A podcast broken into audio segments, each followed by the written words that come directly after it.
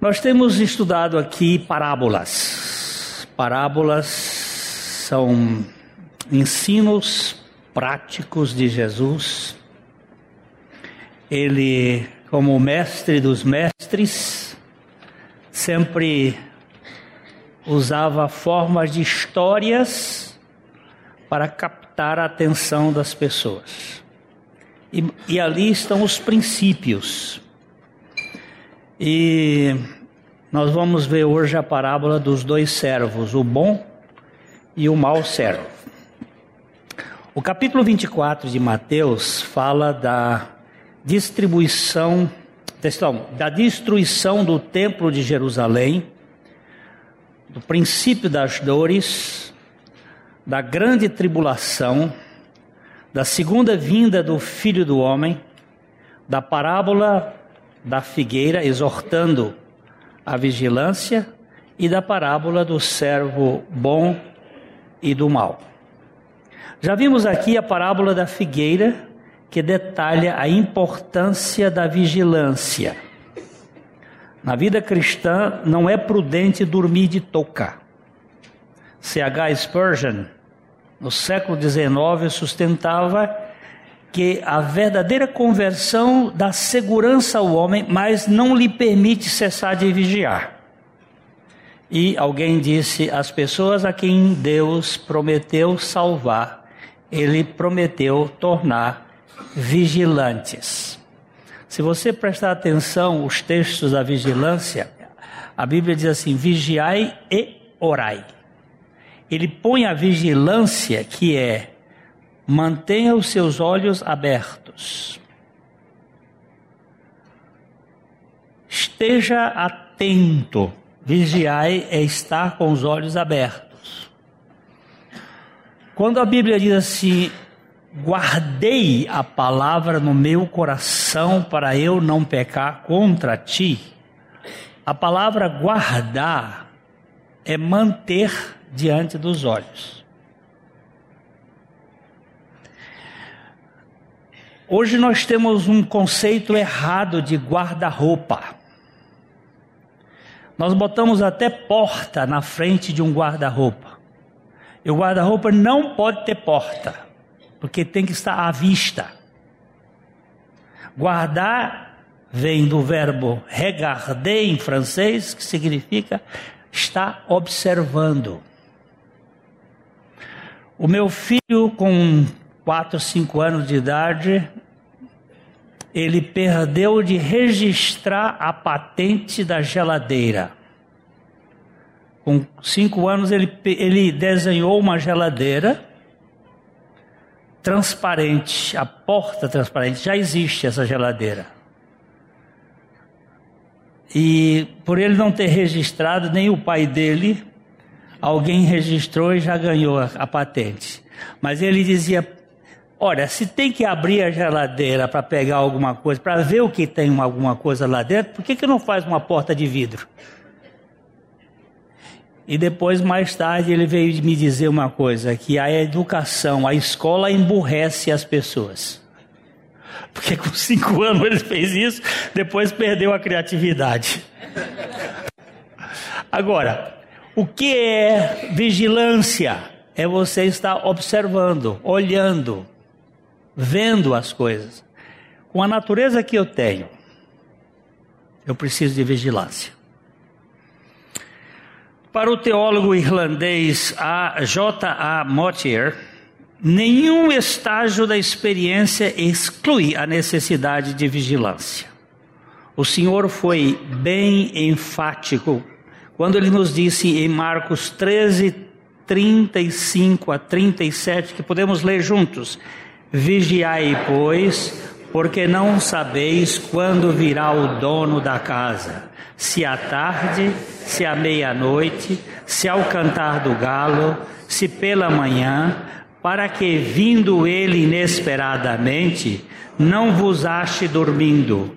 O que, porém, vos digo, digo a todos: vigiai. A vigilância é essencial ao cultivo da fé. A gente não pode ser displicente. vigilância. Em razão de haver muitos animais perigosos na floresta densa, ninguém com bom senso pode andar por ela sem vigilância.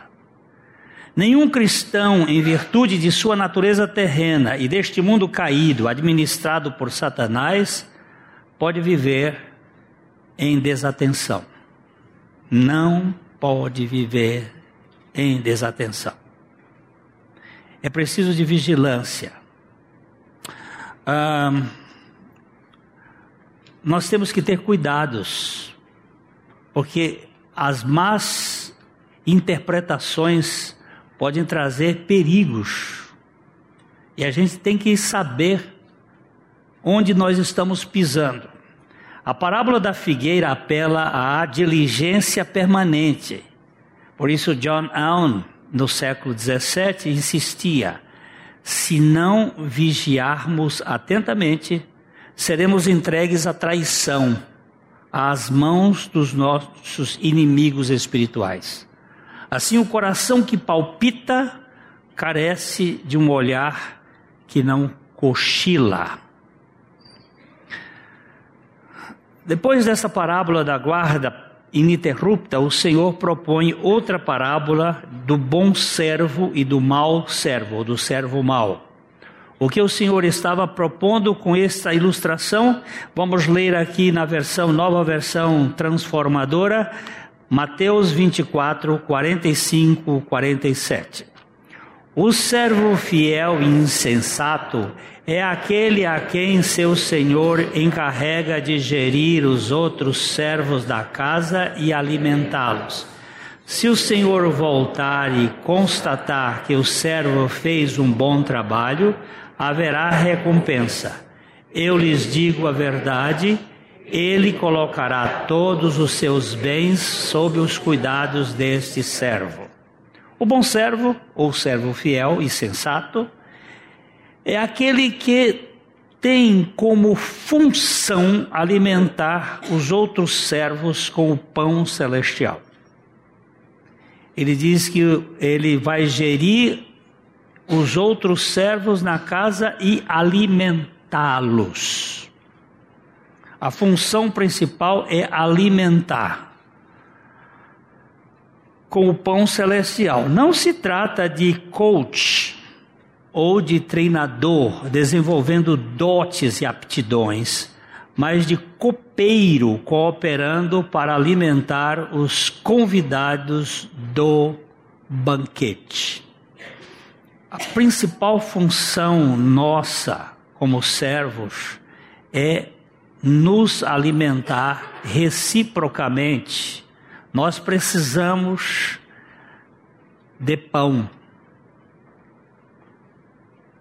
E pão do céu. O povo de Israel teve muito problema quando ele saiu do Egito, porque o cardápio do povo de Israel era de pepinos, de peixes, de cebolas. Eles estavam acostumados 430 anos comendo dentro de uma de um menu tradicional. Eles são levados para o deserto e começam a reclamar porque o pão que eles trouxeram estava acabando e foi logo tendo problema e eles começaram a e Deus começou a mandar o maná. O maná era como semente de coentro, uma coisa fazia uma era meio salgado e doce, não se sabe exatamente, mas era uma coisa só que comendo todo dia a mesma coisa, aquele, aquela memória do passado, da comida, né? Foi chamando o pão de Deus de pão vil, pão nojento. E o pão caía todo dia. O que, que aconteceu? No princípio, quando eles viram, tinha que pegar um, um gomer, uma medida, daria para uma pessoa, um, um Gomer por, por família. Ia lá e pegava aquela, aquele orvalho que era enquanto o sol não saía, né? Pegava aquilo, cozinhava e fazia e gente, vamos, botar muito na, na comida, vamos botar mais. Era só um Gomer por, por família. Eles pegaram, em vez de um, dois, três, que é a mania de ajuntar. Nós temos uma mania de rato, de armazenar, dispensa, botar bastante para se faltar. Nós temos medo da falta. Aí, no outro dia, o que é que aconteceu? Apodreceu. Aí Deus disse: Olha, diz para o povo que é só um. Eu vou todo dia eu vou dar. Não precisa ficar preocupado. Só que na sexta-feira vocês ajuntam para dois dias. Porque no sábado eu quero descanso de vocês. Aí aconteceu que no sábado eles não ajuntaram. O ser humano é estúpido. Ele quer fazer do jeito deles. Não quer fazer do jeito que Deus está mandando. Agora ele mandou um pão. E esse pão é todo dia. O pão nosso de cada dia nos dá hoje. Não se trata de padaria. Não é pão que você vai na padaria e pega de manhã cedo e come. É melhor realmente o pão do dia, mas não é este pão que está se referindo. O pão nosso de cada dia nos dá hoje é Cristo, o pão que desceu do céu. Ele até naquele capítulo ele vai dizer, assim, por que vocês se inquietam com o que vão comer, ou com o que vão beber, ou que vão vestir? Por que, que vocês estão preocupados? Vão ver os passarinhos, vão ver as aves dos céus, que não semeiam, não ceifam, entretanto Deus as alimenta. Então, para mim, o pão do céu, o pão humanar, é Cristo. Na sessão final deste capítulo, o Senhor Jesus mostra que o servo fiel manifesta seu verdadeiro caráter pelo modo como se comporta diante do retorno do seu Senhor. Todos os empregados devem alimentar a casa no momento adequado, mas nem todos os que professam ser servos de Cristo são genuínos e capazes de desempenhar sua tarefa. O servo sábio é aquele que é encontrado cuidando do povo de Deus. Sua função principal é alimentar o povo com a palavra de Deus. Tal pessoa será honrada com vasta responsabilidade no reino de Cristo. Então o Senhor o fará governar todos os seus bens. Na parábola dos talentos, vemos a fórmula da avaliação que é usada no reino do nosso Senhor Jesus Cristo em Mateus 25, 21. O Senhor disse: muito bem, meu servo bom e fiel. Você foi fiel na administração desta quantia pequena e agora lhe darei muitas outras responsabilidades. Venha celebrar comigo. Aqui está o princípio. Ninguém na vida cristã começa com coisas grandes. Começa com coisa pequena. E se você não sabe administrar as coisas pequenas que Deus lhe dá, você não vai receber coisas maiores. A fórmula é ser sempre como Jesus. O que Jesus veio fazer aqui? Ele esvaziou-se para vir lavar pé. Mas pensa em uma coisa que não tem significado. Lavar pé. Pois é. Foi a última coisa que ele fez aqui na terra antes de ir para a cruz. Esta, ele disse: Se vocês me chamam de Senhor, e eu sou, e fiz isto, vocês têm esta missão. Mas isso é humilhante. E aquilo que me humilha, eu fujo dele. Mas é aquilo que me humilha que vai tratar com a minha identidade verdadeira.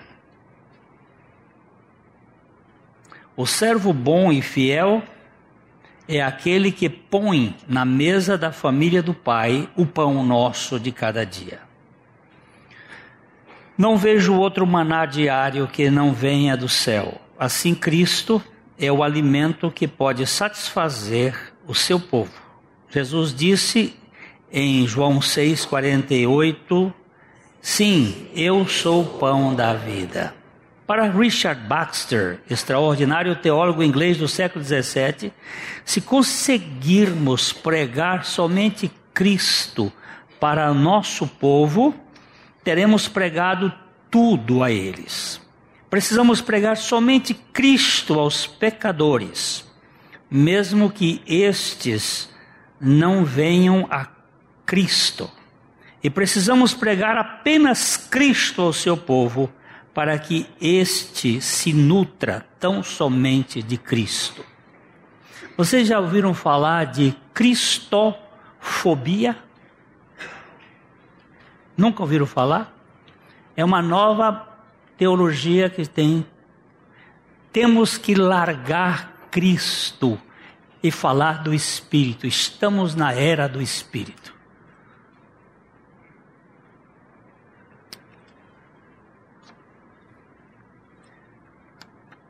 Isso está tomando conta de algumas mentes. Mesmo que não falem da cristofobia, ele ficou ausente dos púlpitos. Ninguém quer mais Cristo. Isto vem de uma escola americana chamada de é, teologia de Jesus, só o histórico, mas só histórico. The Family é um é um seriado da Netflix que fala sobre esta ideia, mas o Cristo está fora. E Paulo então nem passa por perto. Nós temos que falar do Espírito. O Espírito não fala de si. O Espírito veio para falar de Cristo e trazer Cristo, porque é em Cristo que estão todos os tesouros da sabedoria e da ciência. Uh, versículo 48 a 51 de Mateus 24. O que acontecerá, porém, se o servo for mau e pensar: Meu senhor não voltará tão cedo, e começar a espancar os outros servos, e a comer e a beber e a se embriagar? O senhor deste servo voltará em dia que não se espera e em hora que não se conhece, cortará o servo ao meio e lhe dará o mesmo destino aos hipócritas. Ali haverá choro e ranger de dentes. Quem é o servo mau e infiel? Esse servo maligno representa o crente nominal, ou aquele que, por sua conduta, não é afetada, que a sua conduta não é afetada pela perspectiva do breve retorno do seu Senhor. Ele age com violência, comendo e bebendo com os devassos deste mundo. Ao invés de dar o alimento para o povo de Deus, eles se alimentam do povo de Deus. O profeta do antigo pacto, falando das, dos maus pastores de Israel, os ataca de forma contundente, dizendo: vocês bebem o leite, vestem-se com a lã e abatem os melhores animais, mas deixam seu rebanho passar fome. Ezequiel 34, 3. O que ele quer dizer com isso? Vocês estão simplesmente se aproveitando do rebanho, mas vocês estão deixando o rebanho com fome. De que, que eu tenho fome? Eu tenho fome de significado. E onde eu vou achar significado? Eu não acho significado neste mundo, porque tudo vai terminar numa lápide, aqui jaz. E o que que jaz ali? Eu preciso ter uma perspectiva de eternidade. E eu só encontro em Cristo. Não tem por onde fugir. Eu preciso de Cristo. Eu não preciso de religião. Eu preciso de uma pessoa que realmente transforme minha vida, minha existência. E eu não encontro em outro lugar senão em Cristo. O servo fiel, infiel, não se interessa em alimentar o povo de Deus, mas se preocupa em se alimentar do povo de Deus. Tal comportamento demonstra que ele nunca fez, não é faz, fez parte da família de Deus. Este é o tipo do servo que não serve para o reino de Deus, pois só se serve da mesa e não serve a mesa do Senhor com o pão nosso de cada dia, que é Cristo. Eu uh, ouvi há poucos dias um pastor falando da. Ele fazia parte de uma, uma banda, de um. Esses, esse grupo de, de cantores, né? E esse, essas bandas, elas vão para para esses shows evangélicos gospel. E quando eles chegavam lá, eles é, queriam ir para hotel cinco estrelas. Quando dava uma quatro estrela para eles, eles ficavam mordidos. E aí chegava no final, era contando o cachê, o quanto recebiam. E ele então disse: Olha, eu, eu fui tão tratado por Deus até abandonar tudo aquilo. Porque é simplesmente aproveitar-se das pessoas, nutrir-se do que pode explorar. Não é a preocupação, não é a mensagem, nem o louvor. É o quanto vão ganhar. Mas isso não é esse caso é um, mas sem centenas. Recentemente, como é o nome daquele uh, chefe? Ele não ele é, é, um grande compositor é, australiano, hein? Hillsong, lá do Hillsong. Música que todo mundo gosta e tal. Ele abandonou por quê, Mário? Você vai falar aqui pertinho para. Você não sabe por que, que ele abandonou? Ele disse que apostatou da fé. Ele apostatou da fé. Ele largou tudo. Ficou rico. E agora. E tem muitas músicas que você e eu cantamos. E o mundo está assim. A preocupação não é alimentar o povo de Deus, a preocupação é se alimentar do povo de Deus. E como o ser humano é muito carente de espetáculo, nós somos idiota mesmo, né? Ainda vai e paga os cachês para ir assistir essa turma. Não vou dizer o nome, não. Só limpo a boca. Meu Deus, tem misericórdia.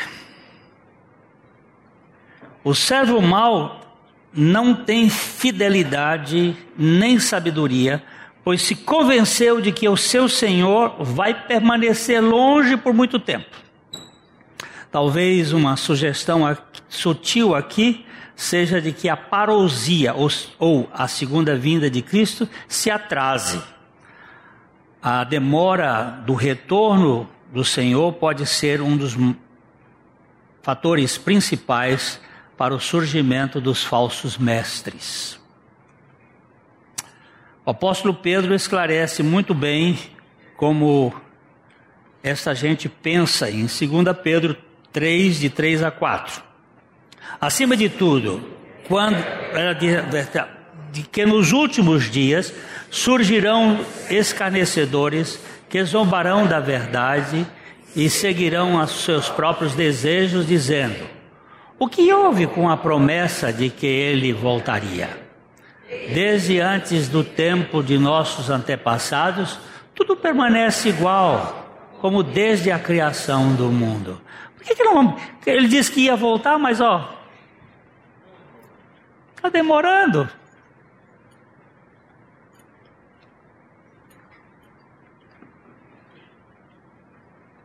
O servo iníquo usa o atraso da volta do Senhor para abusar dos crentes carentes e explorá-los, além de lançar uma névoa de conceitos falsos para confundir os incautos.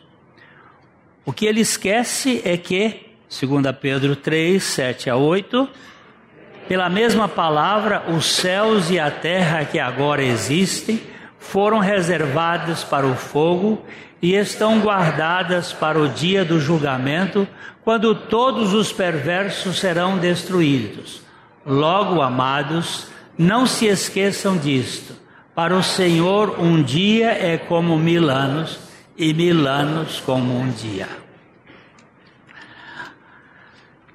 Quando começou, quando começaram os últimos dias? Hum? Quando foi que começaram os últimos dias? Ninguém sabe? No Pentecostes. Ali iniciaram os últimos dias. E de lá para cá ainda não se passaram dois dias. Porque um dia para o Senhor é como mil anos, e mil anos como um dia. Diz que o rabino estava lá no, no monte, no, na, no muro. É verdade, Senhor, que um dia para o Senhor é como mil anos e mil anos como um dia. Aí o Senhor disse: É verdade. E é verdade, Senhor. Não, um dia para o Senhor é como um minuto, e um minuto como um mil anos. Ele disse: é verdade. Rabino já diminui mais assim. Ele disse: é verdade que um milhão de dólares para o Senhor é como um dólar, e um dólar como um milhão? Ele disse: é verdade. Então me dá um milhão de dólares. E o senhor respondeu: Espera um minuto. Isso tudo é problema que nós temos com conceitos quantitativos. Nós temos problema com o tempo. O nosso tempo passa tão rápido, tão curto. Mas o Senhor disse: Olha, eu vou voltar. E uma das coisas mais interessantes que eu tenho, que eu observo da volta do Senhor, foi o lenço.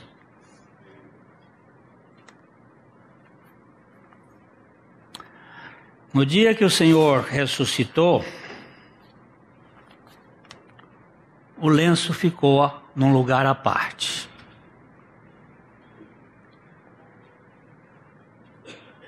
O que, que significa isto? A boa etiqueta diz o seguinte: quando você está comendo, quando terminar de comer, você deve tomar o guardanapo, dobrá-lo e deixar em cima da mesa, significa que acabou. A refeição está acabada. Mas se o guardanapo ou o lenço tiver Assim, garçom nenhum tem o direito de mexer na mesa. Não pode tirar seu prato.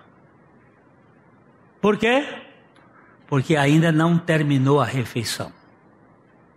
E o Senhor deixou o seu lenço num lugar à parte. O que significa que ele vai voltar.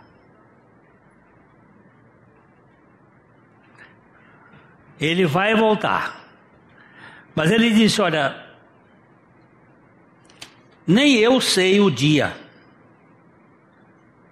nem os anjos, só o Pai.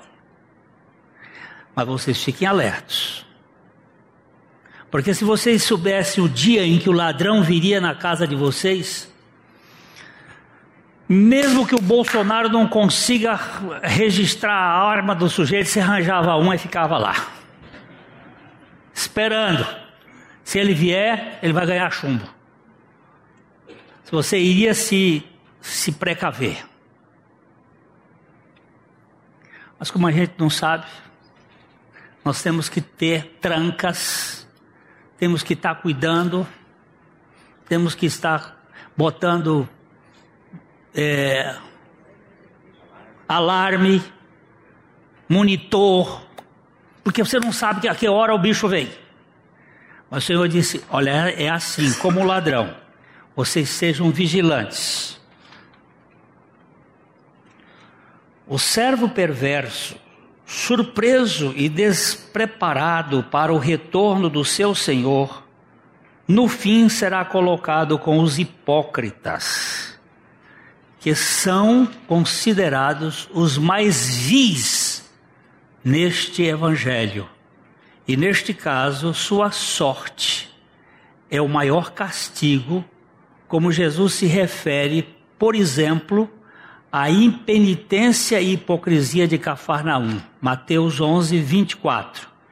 E eu lhes digo que no dia do juízo, Sodoma será tratada com menos rigor do que vocês.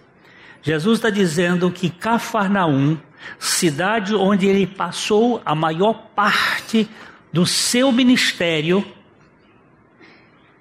seria julgada mais severamente do que Sodoma. É, é apenas uma é uma é, percepção minha. Vai ter lugar mais quente no inferno. Vai ter um lugar onde o troço é mais, mais esquentado. E esse lugar mais esquentado é para essa turma aqui. Os servos infiéis. Não é para o mundão. É para aquela turma que está na igreja. E está vivendo uma vida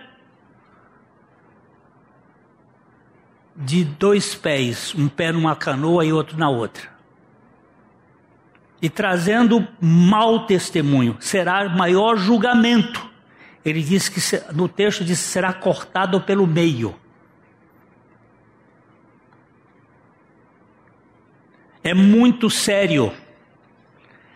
Eu não vou dar conta do meu comportamento para vocês. Eu vou dar conta do meu comportamento para o Senhor. Eu posso fingir para você. E posso até fingir para mim. Mas eu não posso fingir para o Senhor. E ele está dizendo que há maior rigor. Quando o Senhor vier, ele o castigará e designará sua porção com os hipócritas, onde as pessoas choram e rangem os seus dentes. Jesus foi muito claro com respeito aos servos infiéis, servos infiéis. Mateus 20, 7, 22 a 23. No dia do juízo, muitos me dirão: Senhor, Senhor, não profetizamos em teu nome, não expulsamos demônio em teu nome, não realizamos muitos milagres em teu nome. Eu, porém, responderei: Nunca os conheci. Afastem-se de mim, vocês que desobedecem à lei. A palavra no original é pratica iniquidade, anomia. Vocês que não estão levando a sério a minha palavra. A lei de Deus eu não a pratico, não sou capaz de praticar. Mas em Cristo Jesus, que vem viver em mim, Ele será a prática da lei na minha vida. E ela não foi abolida, ela foi cumprida. E ela é cumprida nele, em mim. Esta parábola refere-se ao visível retorno de Cristo à terra como Messias Rei. Mas o princípio se aplica igualmente ao arrebatamento. Muitos que professam ser cristãos mostram por sua hostilidade em relação ao povo de Deus e a sua confraternização com os ímpios, que eles não estão esperando o retorno de Cristo. Ah, está demorando, não vai voltar. Vamos viver, comamos e bebamos, porque amanhã morreremos. Vamos viver de qualquer jeito. Tudo bem. Você tem opção. Mas não se engane. Nós seremos julgados pelo bem e o mal que fizermos no nosso corpo, mesmo os crentes. Todos nós compareceremos perante o tribunal de Cristo. Agora, daqui para frente eu não digo mais nada. Eu não sei como é que vai ser esse julgamento, mas sei que tem. Vou terminar este estudo citando alguns servos fiéis que esperavam ou esperam pela volta do Senhor. Para Stephen Travis, a esperança cristã da segunda vinda de Cristo não é um assunto para agradar a nossa mente, mas para transformá-la e influenciar a sociedade. George Campbell Morgan pastor dos pastores na Inglaterra no século XX, nunca começo a trabalhar de manhã sem pensar que ele talvez venha interromper meu trabalho e começar o seu. Não estou esperando a morte, estou esperando por ele. Isso é lindo, né? Não estou esperando a morte, estou esperando por ele há um irmão, o irmão João, ele tá, tem tido uma experiência muito interessante. Ele diz assim: Eu acho que eu não vou morrer. O Senhor se manifestou algumas vezes em sonho, para mim é sonho, mas ele se manifestou e, e ele vai me buscar, veio me buscar. Eu acho que ele vem buscar, eu não vou morrer. Eu digo, então tá perto, irmão João, porque o irmão João já tem 80 anos. Então tá perto. Ele está ali me escutando. Eu, digo, está perto e eu estou nessa fila também aqui. Porque não, nada me prende mais neste mundo aí, porque eu, há um mundo melhor. O evangelista de multidões no século XIX nos Estados Unidos, D.L. Moody, afirmou: Nunca prego um sermão sem pensar que é possível que o Senhor venha antes que eu antes de eu ter a oportunidade de pregar outro e George Whitfield, no século XVIII, na Inglaterra, bradava com sua voz de trovão: Estou diariamente esperando a vinda do Filho de Deus. Os servos fiéis são aqueles que têm os seus olhos fitos no Cristo crucificado, que um dia retornará para buscar a sua noiva e estabelecer o seu reino neste mundo. Como São, Cristó São Crisó Crisóstomo, dizemos.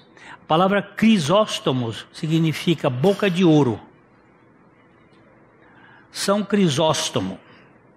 Ele dizemos, no primeiro advento, Deus escondeu sua divindade para provar os fiéis. No segundo advento, ele manifestará sua glória para recompensar-lhes a fé. Agora você fica aí com esta. Com quem você vai ficar? Esperando o Senhor ou vivendo uma vida sem vigilância e sem cuidado? Eu sou salvo somente pela fé, mas pela fé que tem obras. Uma fé que mostra que nós somos redimidos para viver pela glória dele. A Livraria PIB Londrina procura selecionar cuidadosamente seus títulos e autores a fim de oferecer um conteúdo alinhado com o Evangelho de Jesus Cristo. Bíblias, livros de teologia, devocionais, literatura infantil, biografias, comentários bíblicos e muito mais. Dispomos também de um acervo de CDs e DVDs das mais de 5 mil mensagens ministradas na primeira Igreja Batista em Londrina. Visite a Livraria PIB Londrina e conheça ainda mais. Livraria PIB Londrina, de segunda a sexta, das 13h30 às 18 horas. Endereço na Avenida Paraná, 76A, próximo ao Calçadão, bem no centro de Londrina. Ligue para 3372 8921 ou acesse o site www.livrariapiblondrina.com.br.